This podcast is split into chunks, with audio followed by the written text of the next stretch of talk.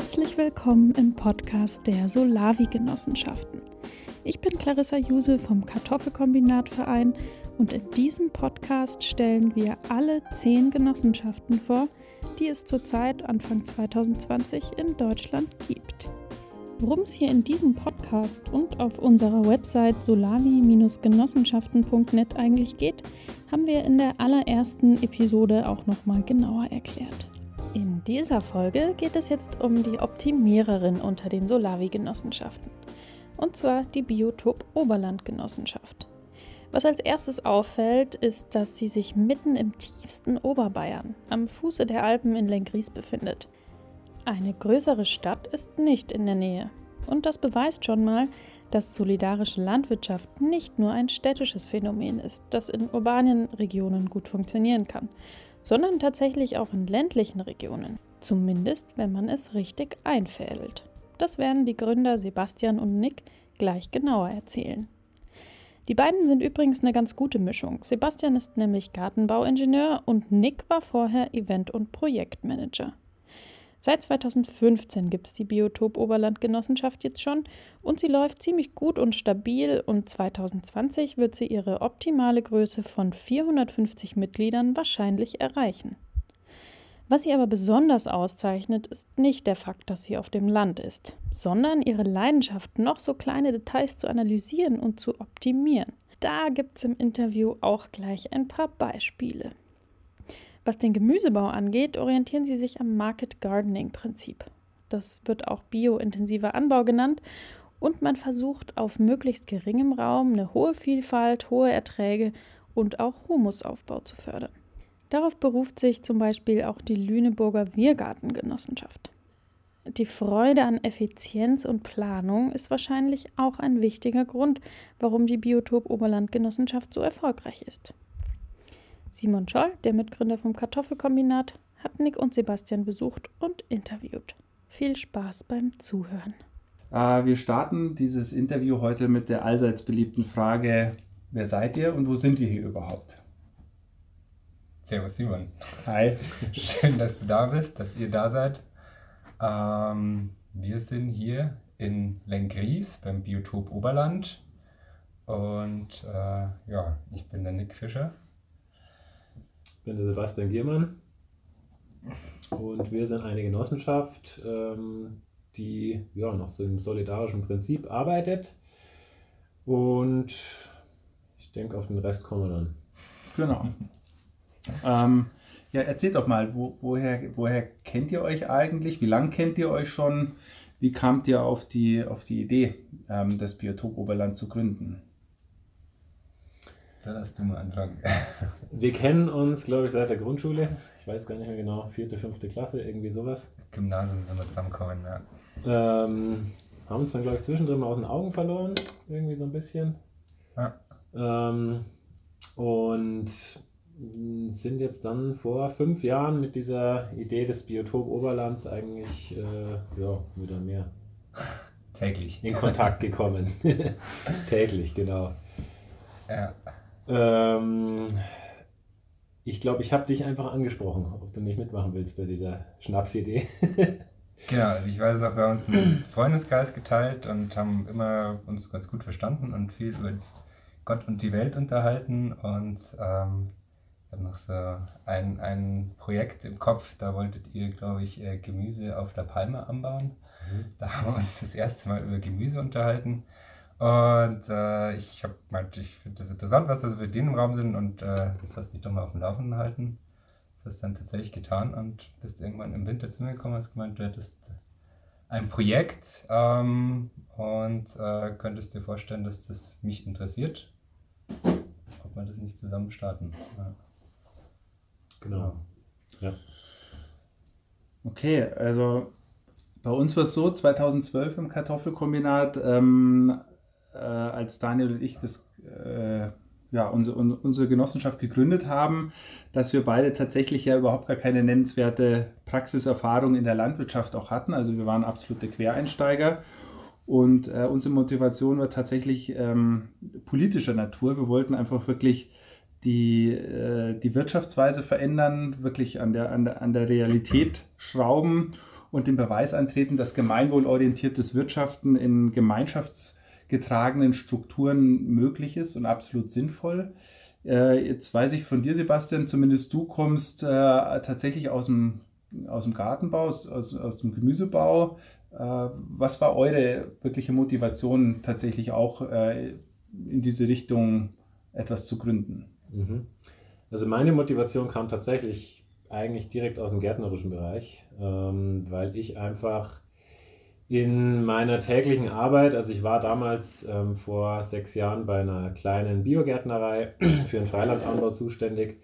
Und ich habe einfach in meiner täglichen Arbeit, ich bin über so viele Sachen gestolpert, wo ich gemerkt habe, ähm, ich mag die Arbeit so eigentlich nicht weitermachen. Ähm, vielleicht als Beispiel mal die Mengen, die wir weggeschmissen haben, also selbst in der kleinen Biogärtnerei wir haben in schlechten Jahren haben wir 30 bis 40 Prozent vom Gemüse schon auf dem Acker entsorgt, mhm. weil wir wussten, das brauchen wir eigentlich gar nicht in die Vermarktung geben, äh, weil wir es sowieso reklamiert bekommen. Auch vom Bioladen. Also es, wir haben hauptsächlich an Bioläden in der Region haben wir vermarktet. Ähm, und für mich war eigentlich so dieses Aha-Erlebnis ähm, mal bei der Zucchini-Ernte, die ja im Sommer einfach wirklich viel wachsen, wenn es warm ist. Und genau auch dann, wenn die Arbeitsspitzen in der Gärtnerei am höchsten sind. Das heißt, man schafft es nicht jeden Tag zu, zu ernten, vielleicht zweimal die Woche, wenn es gut ist.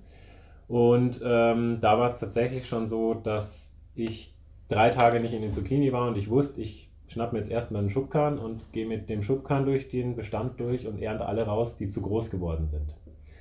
Und die sind dann direkt auf den Kompost entsorgt worden. Und es waren an dem Tag zwei volle Schubkahn, das weiß ich noch ganz genau. Und da habe ich mir gesagt, nee, äh, bei den Ressourcen, die wir da schon reingesteckt haben, also es geht ja von der Aussaat über die Anzucht, ähm, übers Pflanzen, über die Bodenvorbereitung, über die Düngung, übers Jäten, Hacken, Pflegen, äh, um dann im Endeffekt einen Großteil davon wegzuschmeißen. Ähm, da ist mir wirklich der Spaß an der Sache einfach verloren gegangen. Mhm. Und so äh, habe ich mir dann halt meine Gedanken gemacht, ähm, wie muss sowas strukturiert sein? Wie muss Gemüseanbau ähm, strukturiert sein, damit sowas vermeidbar ist? Das war eigentlich für mich so der, der Schritt, das Ganze mit ins Leben zu rufen. Mm, bei mir war es ein bisschen anders. Ich komme überhaupt nicht aus dem Gemüsebereich. Ich war zu der Zeit freiberuflich tätig als ähm, Event- und Projektmanager. Ähm, habe aber im Laufe meiner Karriere auch festgestellt, dass die Art und Weise des Arbeitens mir da eigentlich überhaupt keinen Spaß macht und habe das auch alles irgendwann mal in Frage gestellt, ähm, wofür macht man denn das eigentlich, wenn man sieht, man hat da äh, Wochen und Monate lang auf eine Veranstaltung hingearbeitet, es wurden Millionen teilweise investiert dafür, dass dann eine kleine Gruppe von Leuten ähm, paar Tage bespaßt wird und danach wird alles in Müllcontainer verpackt und das war's, die Arbeit ist vergessen und ähm, fertig ist die Geschichte. Ähm, da war ich dann schon auch schwer am Hadern nach einiger Zeit und dann hat sich das ganz gut ergeben, dass der Sibi mit dem Konzept gekommen ist und ähm, das hat für mich einfach Sinn gemacht. Ja. Das hat einen Weg geöffnet, ähm, wo es Sinn macht, seine Arbeitskraft und äh, seine tägliche Energie reinzustecken ähm, weil es einfach nachhaltig ist, weil es für die Region ist und ähm, weil was Schönes daraus entstehen kann. Und das war meine Motivation, da mitzumachen, meine persönliche Motivation. Mhm. Okay. Ähm, ich habe dann in, in, Vorbereitung jetzt auf unser Gespräch mal nochmal in meinen E-Mails, in meinem E-Mail-Postfach geschaut, äh, wann wir dann zum ersten Mal Kontakt hatten. Das war im, im, im Sommer 2014. Und, ähm, wir waren im Kartoffelkombinat da gerade auch erst zwei Jahre alt, hatten, hatten schon 400 Mitglieder auch.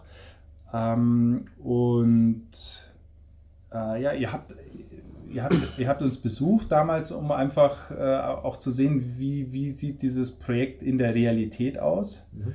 Kannst, kannst du da, Nick, warst du damals mit dabei eigentlich schon?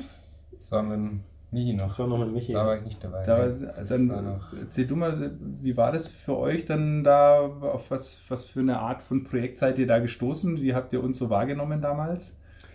Ähm, auf ein sehr spannendes Projekt. Äh, ihr wart da ja voller Elan, äh, gerade noch äh, in der Gärtnerei, wo ihr auch angefangen hattet. Mhm. Ähm, und ich fand es aber total spannend zu sehen, mit was für einer. Ihr hattet ja damals schon wirklich diese große Vision. Ihr habt ja nicht gesagt, ihr wollt da irgendwie eine, eine solidarische Landwirtschaft mit 200 Haushalten aufziehen, sondern ihr wollt München versorgen. So, so hatte ich mhm. das damals zumindest äh, verstanden. Ähm, und fand es spannend, mit was also mit was für einer Vision und vor allem mit was für einer Professionalität ihr da auch dran gegangen seid. Das hatte ich so halt bisher selten gesehen, weil ich kannte natürlich schon auch ähnliche Projekte, ähm, aber das hat sich da irgendwie nochmal von unterschieden. Ähm, und war für uns natürlich schon Motivation, ähm, sowas hier in der Gegend dann auch ins Leben zu rufen. Und im Frühjahr 2015, erinnere ich mich, habt ihr mich dann eingeladen auf eine Infoveranstaltung in Bad Tölz, wo ihr, glaube ich, zum ersten Mal wirklich auch so vor breitem Publikum ähm, euer, euer Konzept äh, präsentiert habt. Ich hatte auch einen äh, kurzen äh, Beitrag äh, leisten dürfen, einfach um das Kartoffelkombinat vorzustellen und um zu zeigen, dass also genossenschaftlich organisierte solidarische Landwirtschaft kein Hirngespinst ist, ja, sondern äh, knallharte und erfolgreich gelebte ähm, Realität.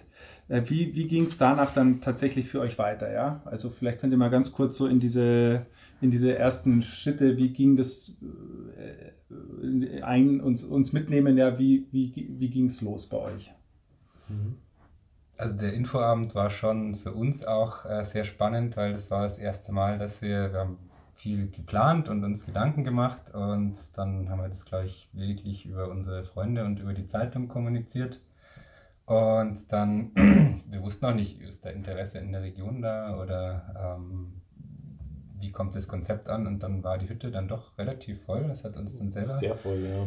ziemlich motiviert und ähm, war einfach, hat uns gezeigt, gut, es lohnt sich da definitiv mehr Energie reinzustecken und weiterzumachen. Und ja, dann. Ja, dann ging es los im Grunde. Ähm, also, was man echt sagen muss, was mich so überrascht hat, es ist hier eine sehr ländliche Region. Wir haben keine größere Stadt in der Nähe.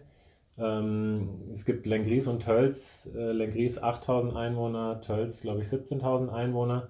Und mehr ist hier nicht. Und ähm, die ganzen Projekte, die ich kannte, waren alle in der Nähe von einer größeren Stadt. Und das war halt mein großes Bedenken, dass das hier am Land einfach nicht auf so ein Interesse stößt. Mhm. Ähm, das war aber überhaupt nicht der Fall, ganz im Gegenteil. Das Interesse war riesig, ähm, ist es immer noch. Ähm, und das haben wir an dem Infoabend eben gemerkt, das Interesse ist da und dann war für uns der nächste logische Schritt, ähm, das Ganze von einer Idee in die Realität zu bringen. Und wir haben dann das große Glück gehabt, dass wir äh, eine befreundete Gärtnerei hatten, eben die Gärtnerei, wo ich davor auch angestellt war. Ähm, und wir konnten da unser Konzept sozusagen erstmal ausprobieren, ohne dass wir groß investieren mussten. Wir mussten wirklich kein Geld in die Hand nehmen am Anfang. Ähm, wir haben die Maschinen, konnten wir stundenweise pachten von der bestehenden Gärtnerei, die wir gebraucht haben. Die Werkzeuge konnten wir nutzen. Ähm, wir haben einen Hektar Fläche pachten können, erstmal für ein Jahr, einfach wirklich, um auszuprobieren. Ähm, und so sind wir dann gestartet, auch noch ohne feste Rechtsform, also erstmal, ich sag mal, als Interessensverband mhm. äh, oder als lose Gemeinschaft. Ähm, haben dann ein halbes Jahr Erfahrung gesammelt, haben für uns dann gemerkt, dass das Konzept tatsächlich so funktioniert, wie wir es uns vorstellen und hatten auch die Rückmeldung, von unseren damaligen Mitgliedern, dass sie auf jeden Fall weitermachen möchten und es war weiterhin viel Interesse von außen auch da. Und dann war für uns der nächste logische Schritt, nach einer Rechtsform zu suchen, die für uns passt. Und für uns war dann nach einem längeren äh, Prozess klar, dass die Genossenschaft das ist, was für uns auch am besten passt. Mhm. Und die haben wir dann gegründet nach einem guten halben Jahr. Hat dann natürlich ein bisschen gedauert, bis wir eingetragen waren. Das war dann, glaube ich, Anfang 2016, wenn ich das richtig im Kopf habe. Mhm. Und ja, so hat das Ganze dann seine Wege genommen. Und irgendwann war dann klar, dass es funktioniert und immer besser funktioniert. Mhm. Und ihr aber mit dieser äh, Konstellation assoziiert mit befreundeten Betrieben ohne wirklich eigene Flächen ähm, dass ihr da mit, mit diesem Zustand nicht, nicht 100% zufrieden wart. Also euer mhm. Ziel war dann schon auch, wirklich einen, einen eigenen Gärtnereibetrieb aufzubauen. Also ich muss sagen, es war es nicht von Anfang an. Mhm. Ähm, es hat sich dann aber sehr, sehr schnell rauskristallisiert, dass wir da gar nicht drum rumkommen. Ähm, es war zum einen einfach ein Platz, Platzproblem bei der alten Gärtnerei. Die hat dieses Hektar Fläche eigentlich schon selber gut gebrauchen können. Ähm, und wo es auch einfach schwierig war, war dieses Prinzip, wir leihen Maschinen und Werkzeuge stundenweise aus, weil natürlich immer in den Arbeitsspitzen die Gärtnerei ihre Maschinen selber gebraucht hat, wo wir sie natürlich dann auch hätten brauchen können. Mhm. Ähm, Im Endeffekt war es dann so, dass wir im zweiten Jahr dann doch 8000 Kohlpflanzen von Hand gesetzt haben. Und nach den zwei Tagen haben wir gesagt, das äh, war das letzte Jahr, wo wir das von Hand gesetzt haben. Ähm, was, was auch ein Faktor war, ähm, wir hatten die meisten Mitglieder eben in Lengries und Hölz und wir wollten näher an den Mitgliedern dran sein. Das ist einfach für das Konzept aus unserer Sicht doch recht ausschlaggebend, dass man nah an den Mitgliedern ist, dass die Mitglieder die Möglichkeit haben, schnell mal an den Hof zu kommen, ähm, entweder mitzuarbeiten oder einfach da zu sein. Ähm, und ja, so haben wir uns dann auf die Suche nach einem eigenen Standort gemacht. Mhm.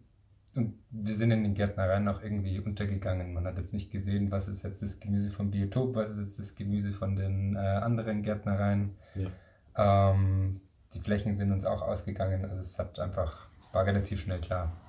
Wir, wir brauchen eine eigene Gärtnerei. Ja. Und wie habt ihr dann tatsächlich euren Ort äh, gefunden? Hm, ich würde sagen, er hat uns gefunden. Ja, er hat uns gefunden. Ja, das stimmt. Ähm,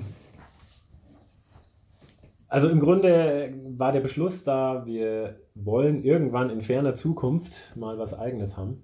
Und wir werden uns auf die Suche begeben. Und wie der Zufall so will, hat es dann tatsächlich keine drei Monate gebraucht. Und wir hatten die Zusage hier in Lengries, ähm, diese Fläche langfristig pachten zu können. Ähm, Im Grunde ist es über einen Gemeinschaftsacker entstanden, der hier eben an unsere Fläche angeschlossen ist, der schon bestanden ist und über diesen Gemeinschaftsacker bin ich dann in Kontakt gekommen mit dem Landwirt, dem die ganze Fläche hier gehört. Mhm. Und ähm, der war der Sache so aufgeschlossen, dass er uns, wir haben uns davor nicht gekannt oder irgendwas, der hat uns also wirklich einen großen Vertrauensvorschuss gegeben. Ähm, und ja, er hat uns die Zusage gegeben. Ähm, und dann ging es eigentlich an die konkrete Planung. Und das war dann natürlich sehr schnell, weil es war Ende 2017, dass wir die Zusage für diese Fläche hier hatten. Und das Ziel war, dass wir 2018 die erste volle Saison hier mit Gewächshäusern und Freilandanbau durchziehen können. Mhm.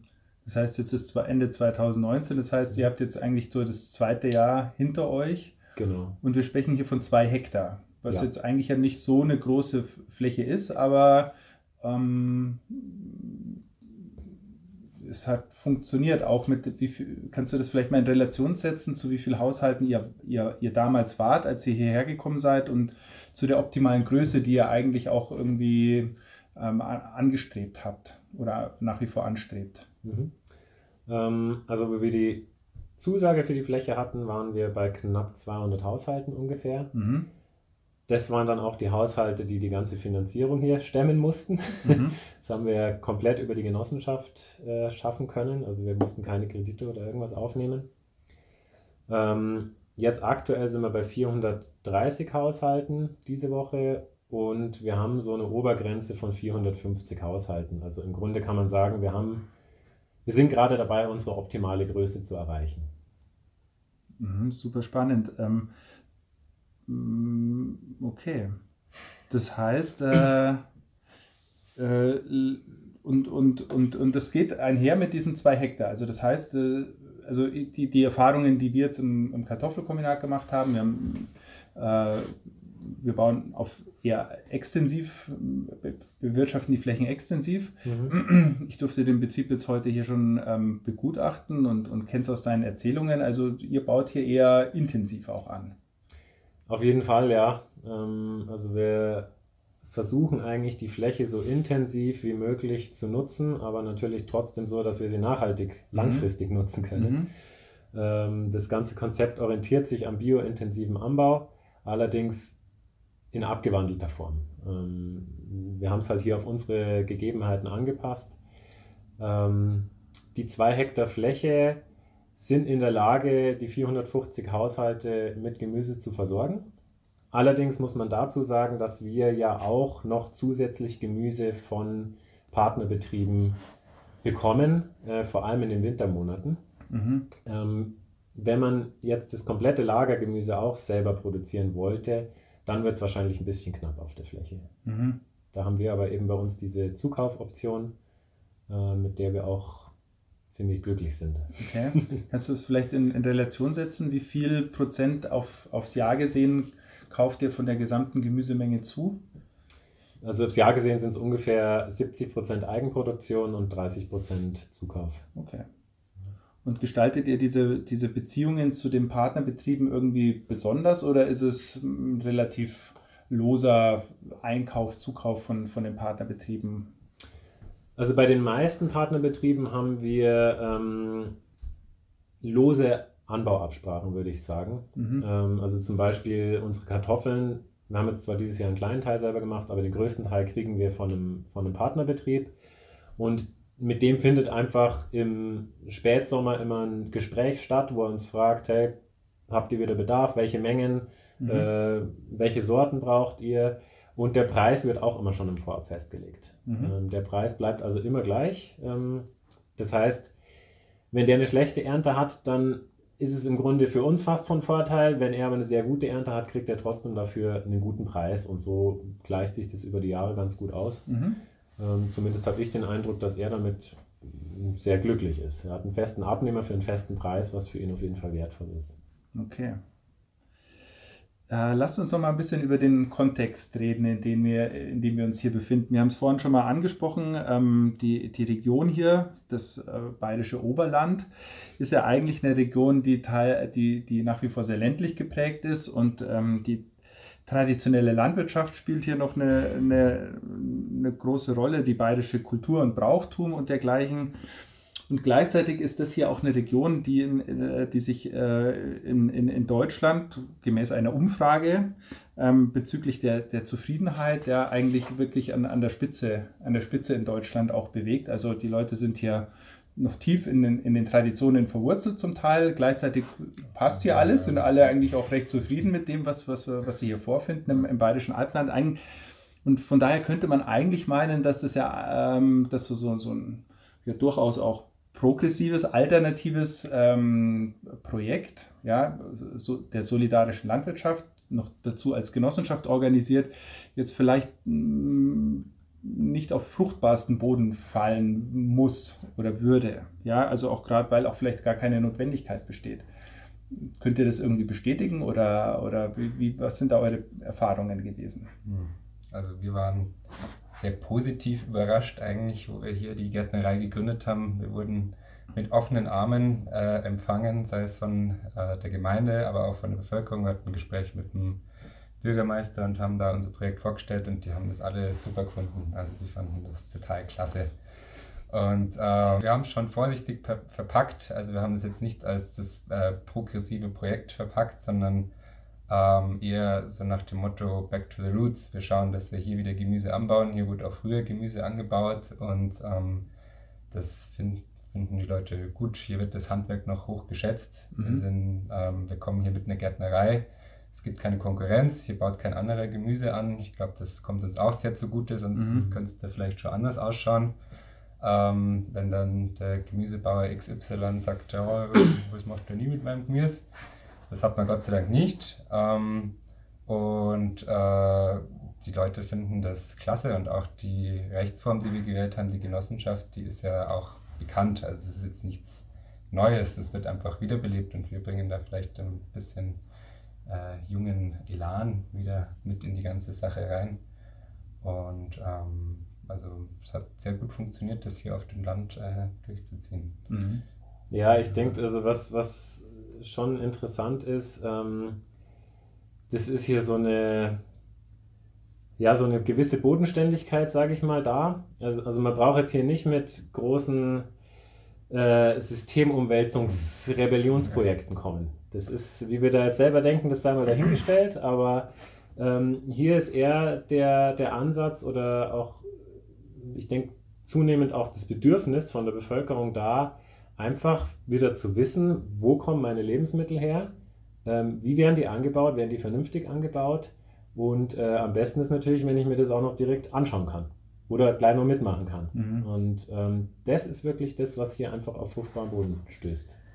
Und da habt ihr tatsächlich, seit ihr hier auf, auf euren eigenen Flächen seid, ähm, auch nochmal einen enormen Zuspruch zusätzlich erfahren. Also es war da vorher schon wirklich erfolgreich und auch das war dann nochmal sehr positiv, als, als die Menschen hier in, in eurer direkten Nachbarschaft, also das quasi mit eigenen Augen wirklich sehen konnten, okay, hier passiert es jetzt tatsächlich. Ähm, dass, die, dass, ihr, dass ihr eigentlich nochmal einen unerwartet hohen positiven Zustrom hattet an neuen Mitgliedern. Ja, absolut. Also sobald wir hier losgelegt hatten und einfach sichtbar waren, mhm. wir sind hier direkt am Dorfrand sozusagen. Ähm, die Leute laufen hier vorbei beim Spazierengehen. Ähm, ist Dorfgespräch gewesen. mhm. äh, und in dem Moment hat man einfach gemerkt, wie bei uns die Anmeldungszahlen nach oben geschnellt sind. Mhm. Ähm, ja, weil man die Leute sehen, sie laufen es vorbei, sie sehen, es schaut auch äh, schön aus. Ja, wir haben wahnsinnig viel Blühstreifen. Das ist jetzt sowieso gerade auch Thema ähm, Insektenförderung und so weiter und so fort. Und äh, das hat also ganz, ganz viel bewirkt. Das jeder ist total begeistert, wie schön bunt das Gemüse ist, wie groß unser Gemüse ist, wie wir das machen. Und die ganzen Gewächshäuser sind ja voller Tomaten und so toll. Ähm, ja. ja. Doch.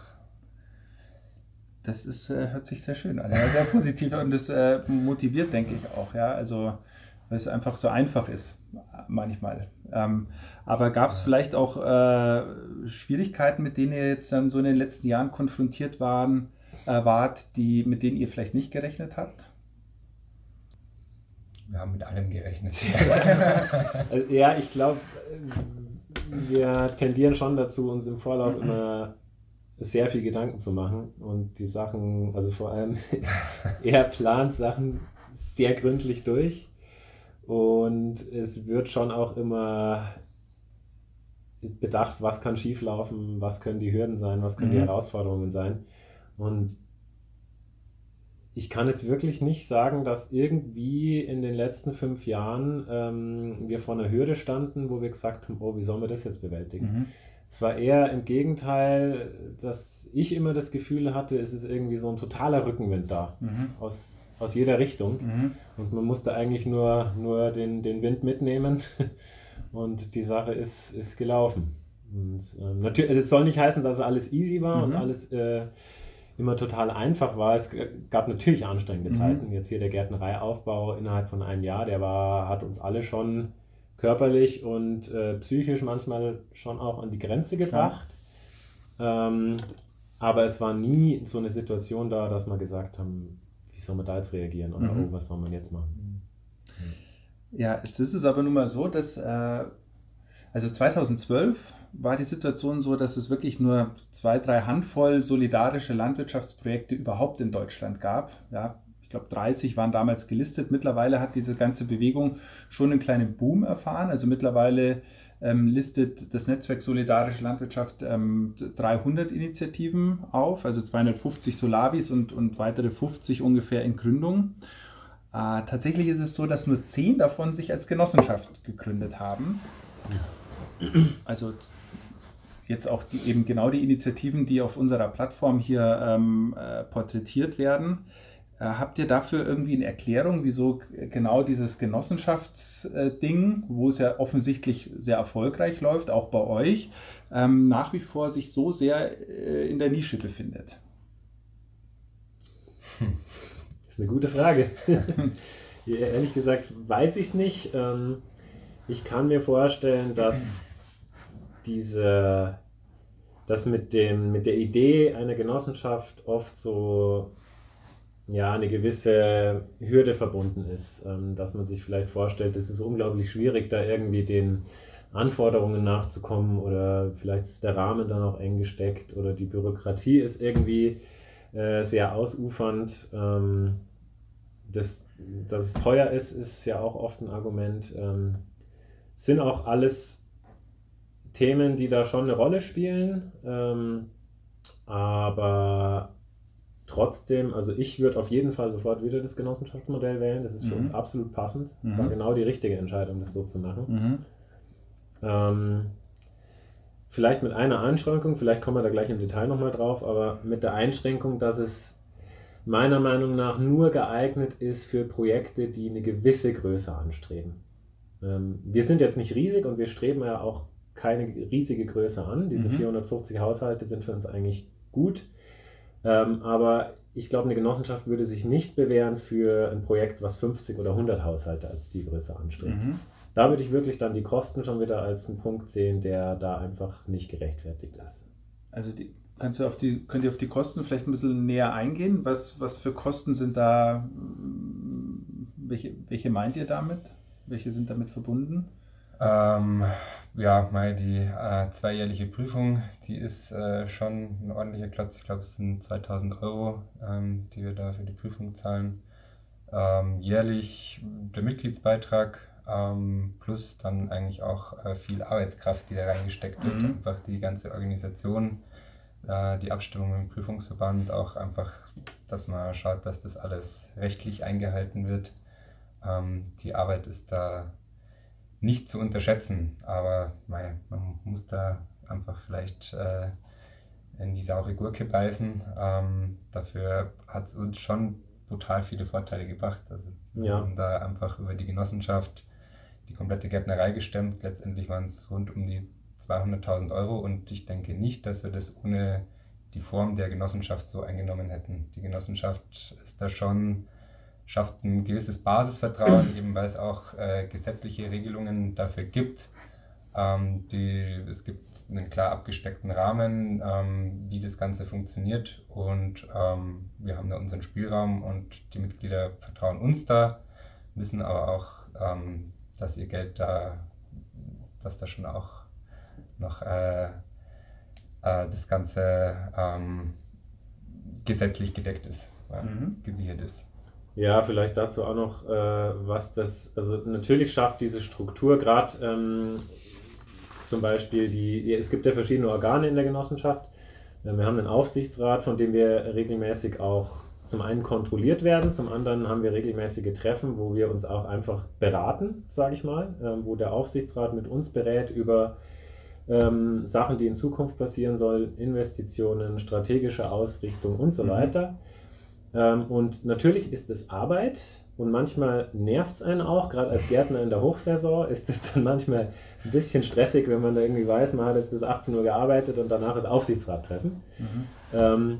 Aber es hat, bringt halt auch unglaubliche Vorteile. Also eben diese Reflexion auch nochmal ein anderes Organ da zu haben, was nochmal so ein bisschen sein Auge drauf hat, was passiert denn da? Mhm. Äh, was ja auch die Interessen der Mitglieder vertritt, wo man sich vielleicht manchmal dann als Vorstand doch so in seinen Tunnel ein bisschen verlieren kann wo man von denen dann manchmal so ein bisschen eine Bremse bekommt, so hey, ist es denn wirklich das, was die Mitglieder gerne wollen oder ist es jetzt eine tolle Idee von euch? Mhm. Ähm, man bekommt da einfach eine super Rückkopplung. Ja. Genau, es ist eine super Rückkopplung, ähm, die glaube ich bei uns auch im Endeffekt dann immer zu guten Entscheidungen geführt hat. Mhm. Ähm, ich glaube, dass wir manche Entscheidungen anders getroffen hätten, wenn wir dieses Organ nicht hätten. Mhm. Und ich glaube, die Entscheidungen wären dann aber nicht, die wären schlechter gewesen. Ähm, und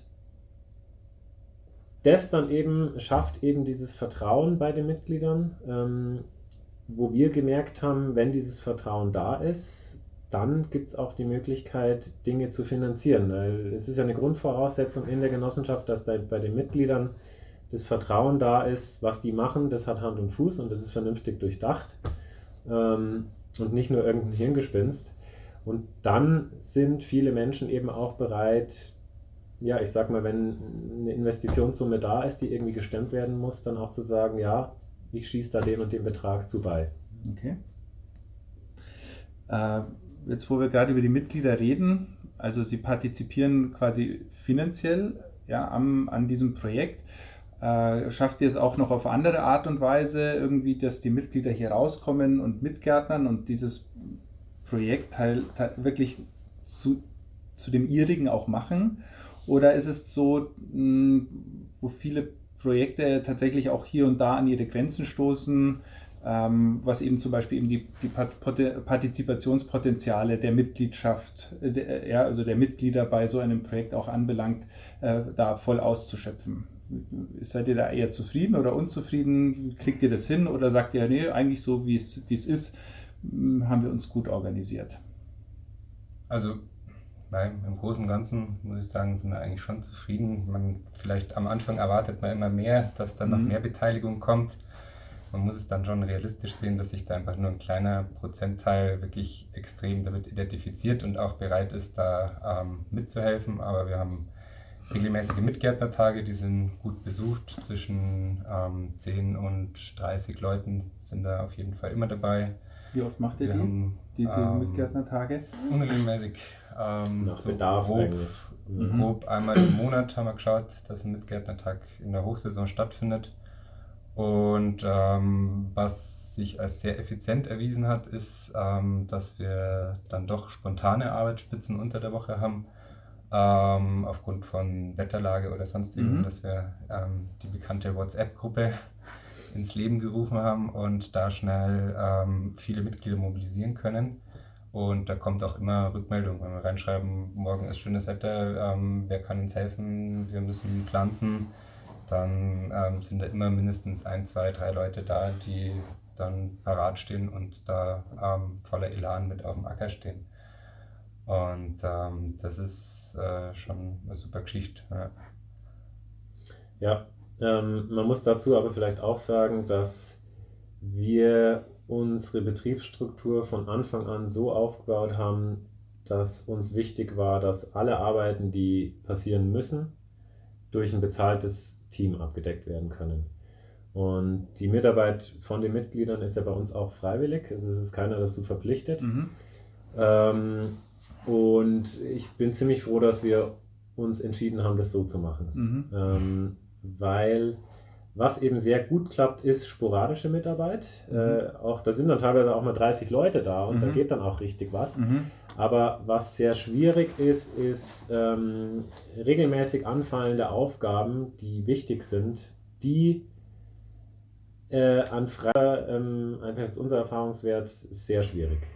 Das ist, dann das ist ja nicht nur euer Erfahrungswert so, ja. Das geht vielen Projekten so, dass da eben Wunsch und Wirklichkeit auseinanderklaffen. Ähm, also viele ja. Initiativen der solidarischen Landwirtschaft äh, sind ja wirklich auch angewiesen auf die, auf die verpflichtende Mitarbeit von, äh, von Mitgliedern und das führt aus der Erfahrung, die ich so habe, ja, in Gesprächen mit diesen Initiativen eben oft zu Unzufriedenheit. Ja. Und wenn man und ich denke, das ist ja eben eine, eine Stärke auch äh, vieler so, äh, Solavi-Genossenschaften, eben zu sagen, okay, wir denken es wirklich konsequent wirtschaftlich, wir, ja. äh, wir, wir bauen auf wirklich freiwillige Mitarbeit. Ja, also das bringt das Ganze wirklich zum Blühen, aber die Grundversorgungsstrukturen, die werden über fair bezahlte Arbeit einfach, ist, ja. ist, ist, ist, sind die abgedeckt.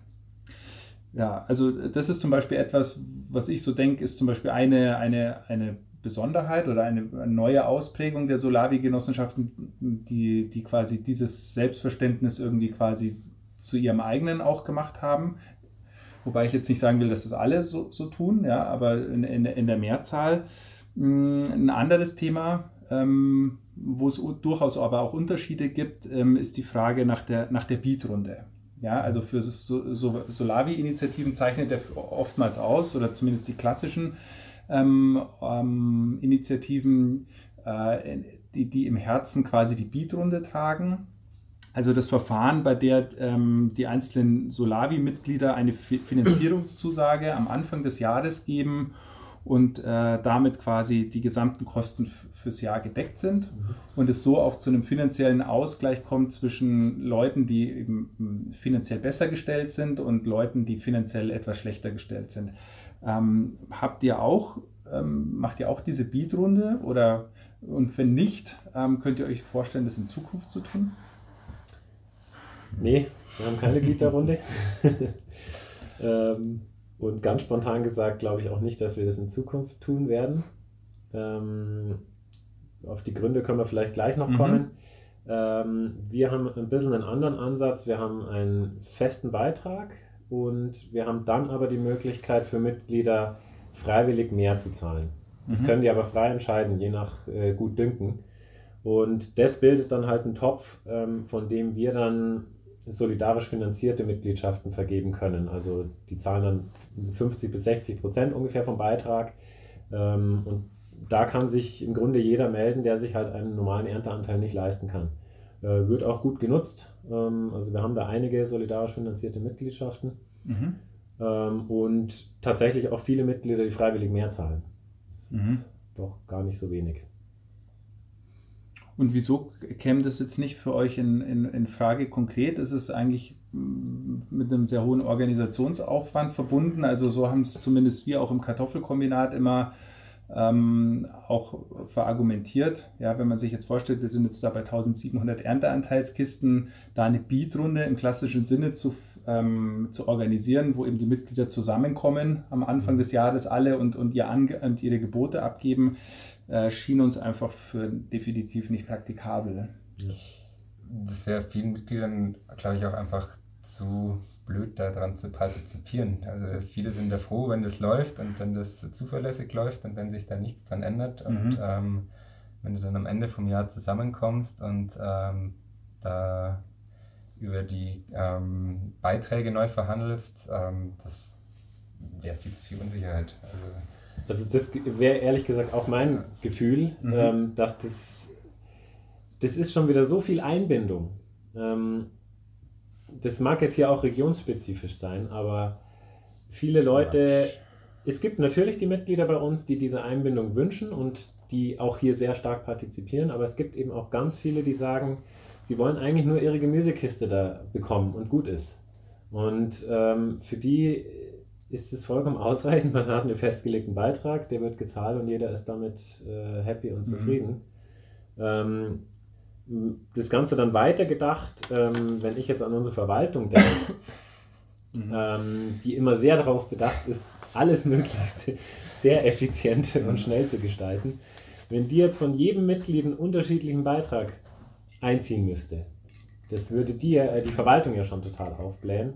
Und so haben wir halt einen automatisierten Prozess, da wird monatlich äh, von jeder Person der gleiche Eintrag, bis auf die, die freiwillig mehr zahlen, die müssen wir separat behandeln. Da war mhm. sie auch schon nicht so glücklich über unsere Verwaltung, äh, aber das musste sein.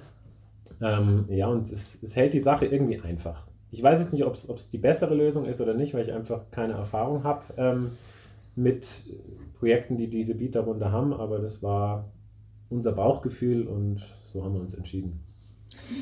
Also ich denke ja, dass es da vielleicht irgendwie trotzdem irgendwann mal noch eine Weiterentwicklung geben kann, vielleicht eben auch eine online-basierte und man nimmt eben vielleicht das Beste aus beiden Systemen, mhm. ja, irgendwie und, und, schafft es dann da zu vereinen.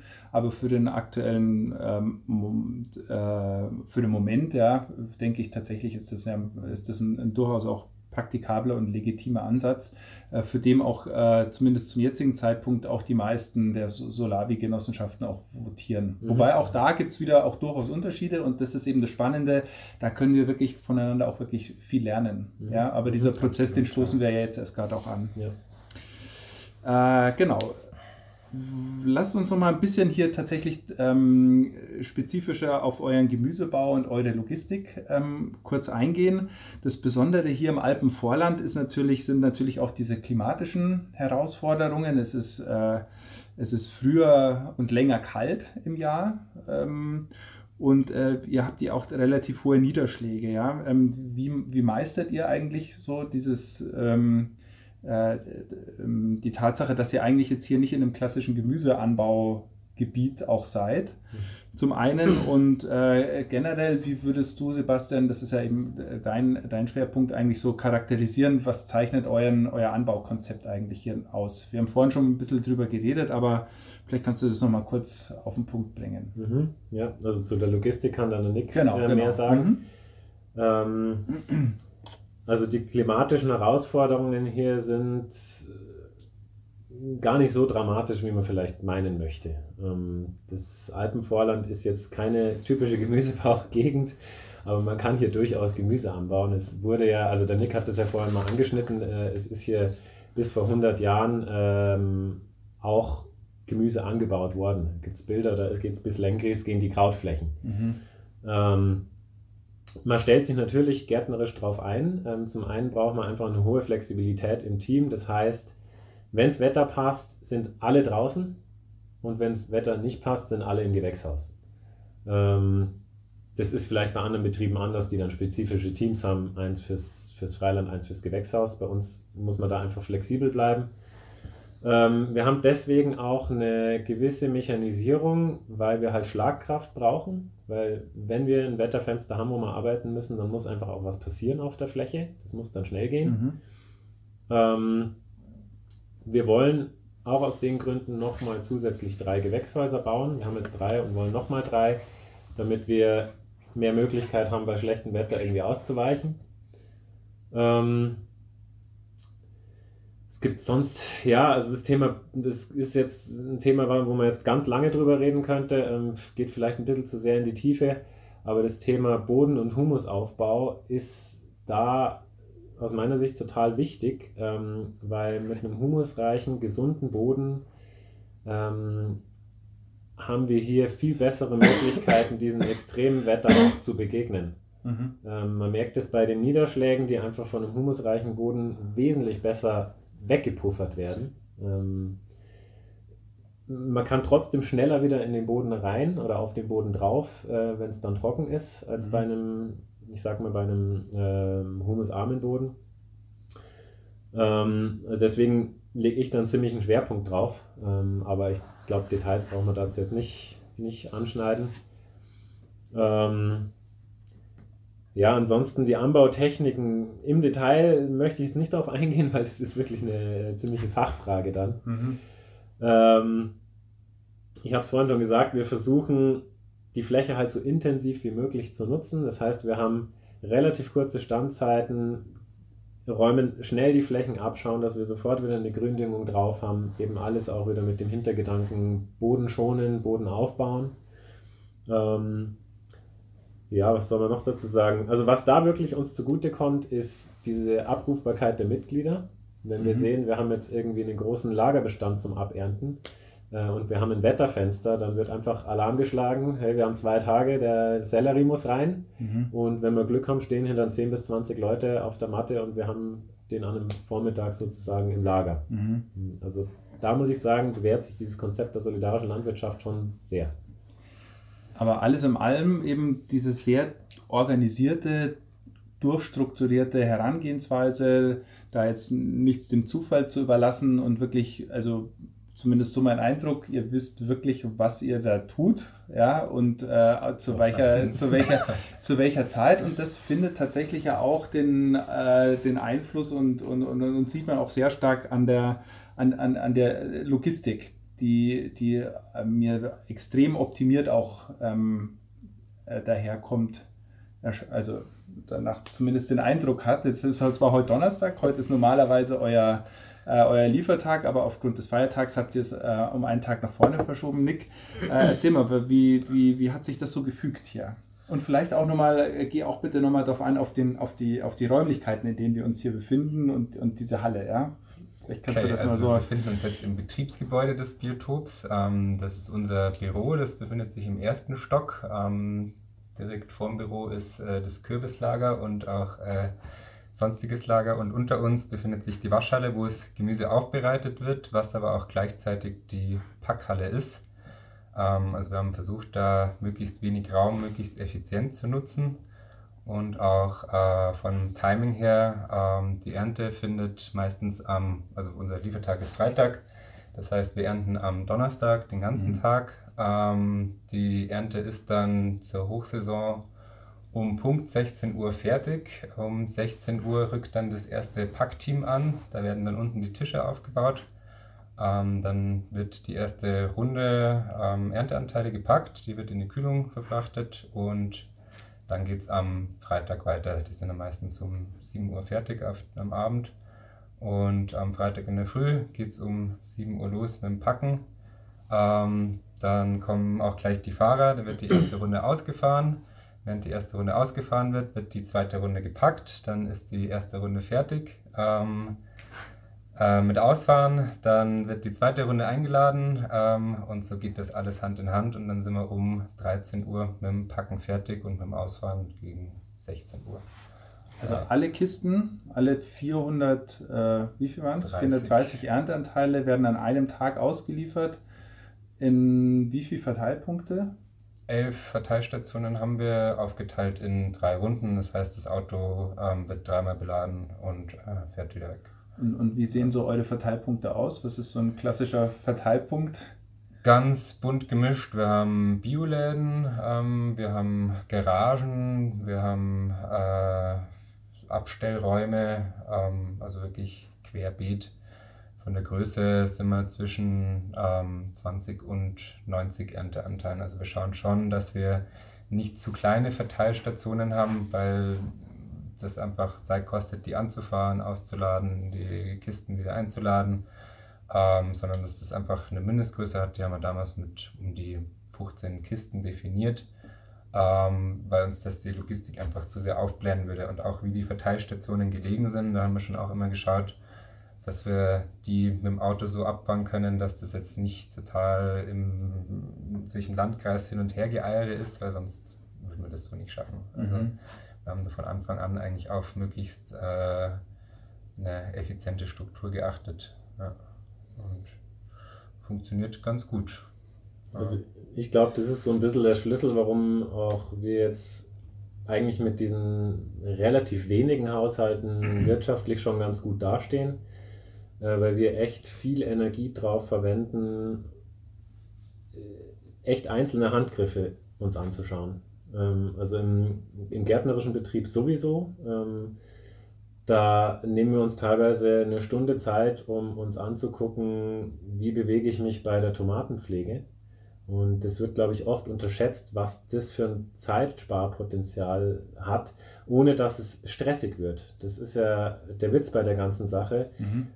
Ich behaupte mal, wir sind ziemlich entspannt beim Arbeiten ähm, und trotzdem wahnsinnig schnell. Und das liegt nicht daran, dass wir irgendwie hektisch und schnell machen, sondern dass man sich überlegt, ist jetzt der Handgriff notwendig? Ähm, muss ich diese fünf Meter hier wirklich zusätzlich laufen okay. oder kann ich nicht die Kiste da deponieren, kann ich die nicht auf den Trolley stellen, dass ich sie mhm. nochmal in die Hand nehmen muss und so weiter. Ähm, und das, also das, wo es vielen Leuten dann klar wird, wenn man sich mal so ein Tomatenhaus vorstellt, wo beispielsweise 500 Pflanzen drin stehen und ich spare bei der Pflege nur 5 Sekunden pro Pflanze.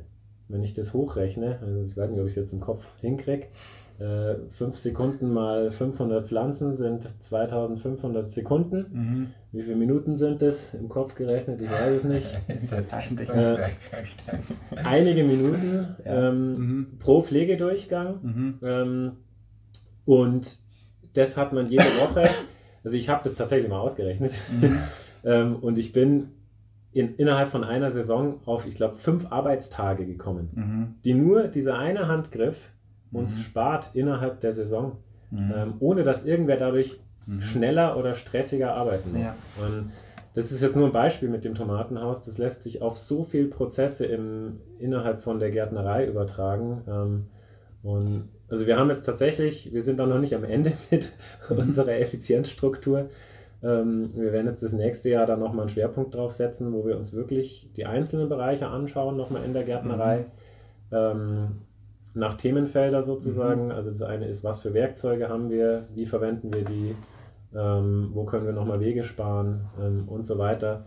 Weil es ist ja so, dass einfach im, im Gemüseanbau, und letztendlich machen wir das ja hier, mhm. das, ähm, wenn man vernünftige Löhne zahlen will, auch in der solidarischen Landwirtschaft, dann kommt man um einen, einen effizienten Arbeitsablauf mhm. nicht drumherum. Mhm. Und ähm, ich denke, da ist bei uns so ein bisschen der Schlüssel, warum das bei uns recht gut funktioniert. Ja.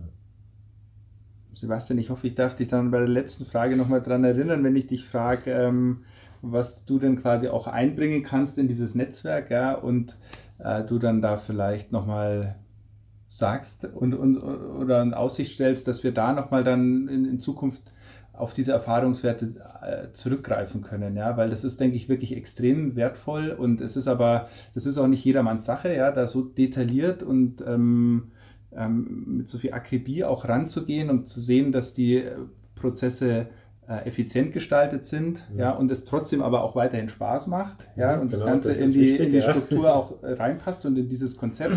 Also ich, du hast ja gesagt, ihr seid jetzt erst das zweite Jahr hier und, und noch nicht alles ist irgendwie ausgereift, auch gedanklich, aber wenn du soweit bist, ähm, dann führen wir zu diesem Thema gerne nochmal ein Gespräch und dergleichen, weil ich denke, da können, wirklich, ja, genau, da können wirklich sehr viele profitieren. Und ich meine, es ist ja das gleiche auch in der Logistik tatsächlich, ja, wenn man sich vorstellt, man hat viele Verteilpunkte ähm, und man verliert in jedem irgendwie ein, zwei Minuten aus irgendwelchen ineffizienten Arbeitsschritten, das summiert sich so schnell so auf. Ja, ja es sind auch 430 Kisten, die du in die Hand nimmst. Also ganz genau, ganz genau. Ja, also das ist schon ein tatsächlicher Erfolgs, äh, Erfolgs, äh, erfolgskritischer Faktor, ja, von mhm. dem wir hier sprechen.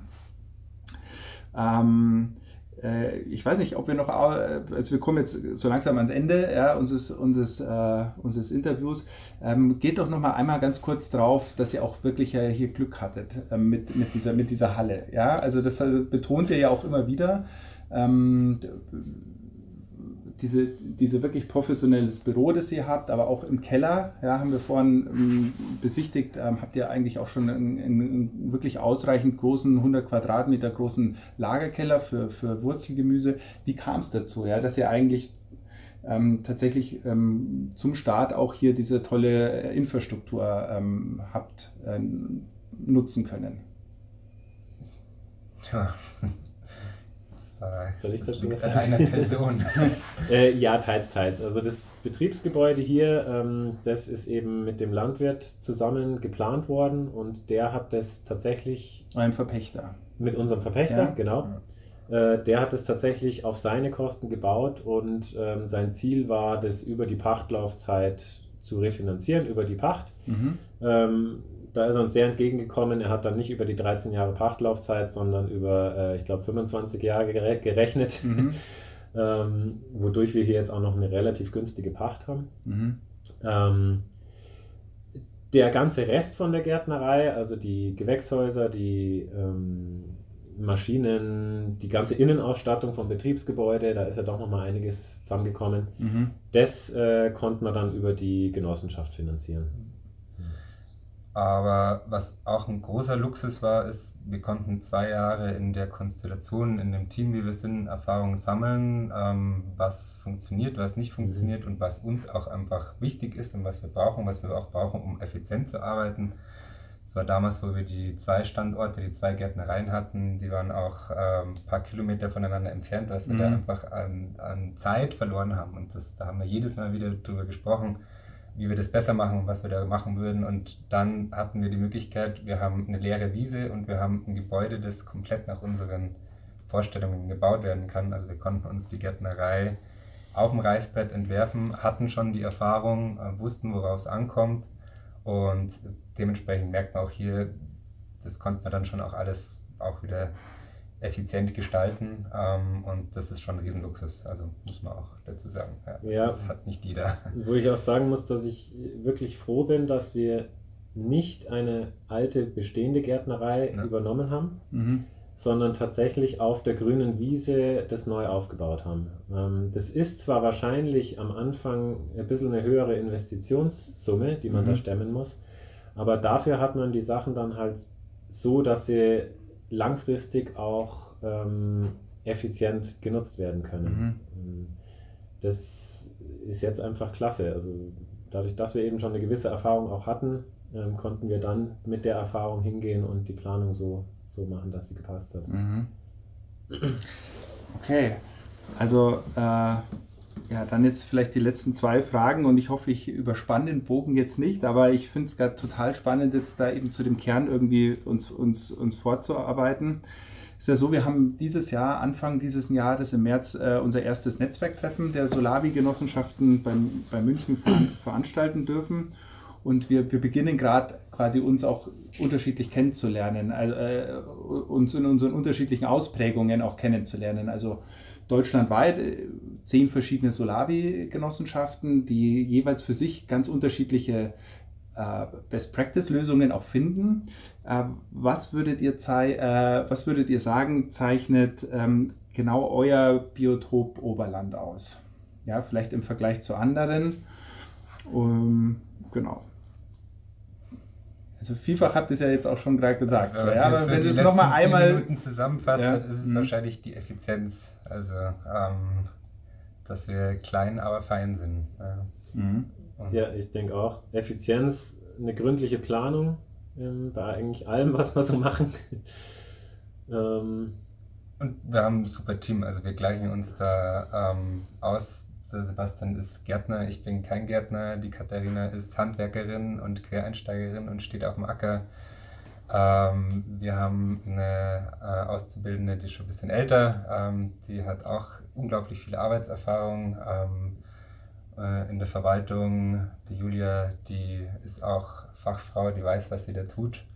Ähm, und so ist es ein schönes Gleichgewicht aus, aus äh, Profis und auch Nicht-Profis. Ähm, wir diskutieren viel, wir reden viel und ähm, man findet da dann irgendwo eine schöne Mitte, die dann auch ähm, sich nach außen hin widerspiegelt, dass wir einen bunten Kreis an Mitgliedern haben, von Hippies zu äh, mhm. SUV-fahrenden ähm, Großverdienern ähm, und ähm, sich da jeder irgendwie mit identifizieren kann.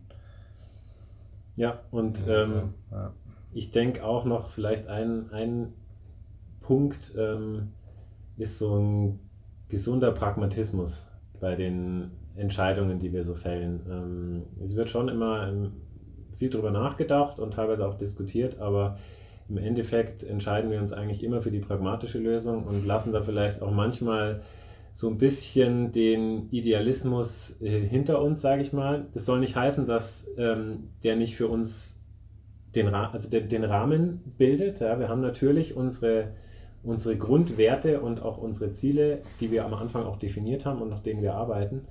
Ähm, aber bei schwierigen Entscheidungen entscheiden wir uns einfach oft für die pragmatische Lösung. Und das hat sich total bewährt. Ja. Wunderbar. Also Effizienz, mhm. Pragmatismus.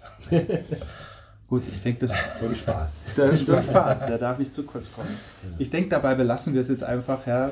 Ich danke euch beiden wirklich für die Zeit, die ihr euch genommen habt. Ähm, war, ein, war ein tolles Gespräch. Ich denke, da war wirklich viel, steckt wirklich viel drin. Und ja, ich, äh, ich freue mich dann auch auf den weiteren zukünftigen Austausch und wir sehen uns dann spätestens wieder am Netzwerktreffen Anfang März nächsten Jahres. Auf jeden Fall. Danke, dass du da warst. So, das war jetzt eine von den zehn Genossenschaften, die wir porträtiert haben.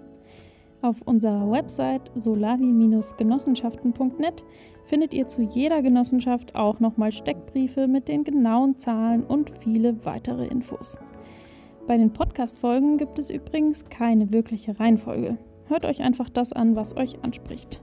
Wir haben deswegen auch allen Genossenschaften einen möglichst charakteristischen Spitznamen gegeben, Daran kann man sich schon mal ganz gut orientieren. Wenn ihr noch mehr über das Thema solidarische Landwirtschaft erfahren wollt, könnt ihr, abgesehen von unserer Website solavi-genossenschaften.net, übrigens auch mal auf der Seite solidarische-landwirtschaft.org vorbeischauen.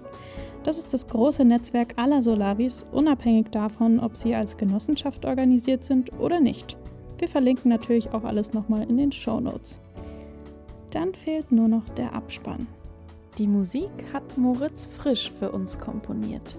Umgesetzt wird das Projekt vom Kartoffelkombinat Der Verein e.V., gefördert von der Landwirtschaftlichen Rentenbank. Die Solavi-Genossenschaften sind eine Abteilung des Netzwerks Solidarische Landwirtschaft. Vielen Dank an alle Beteiligten und euch fürs Zuhören.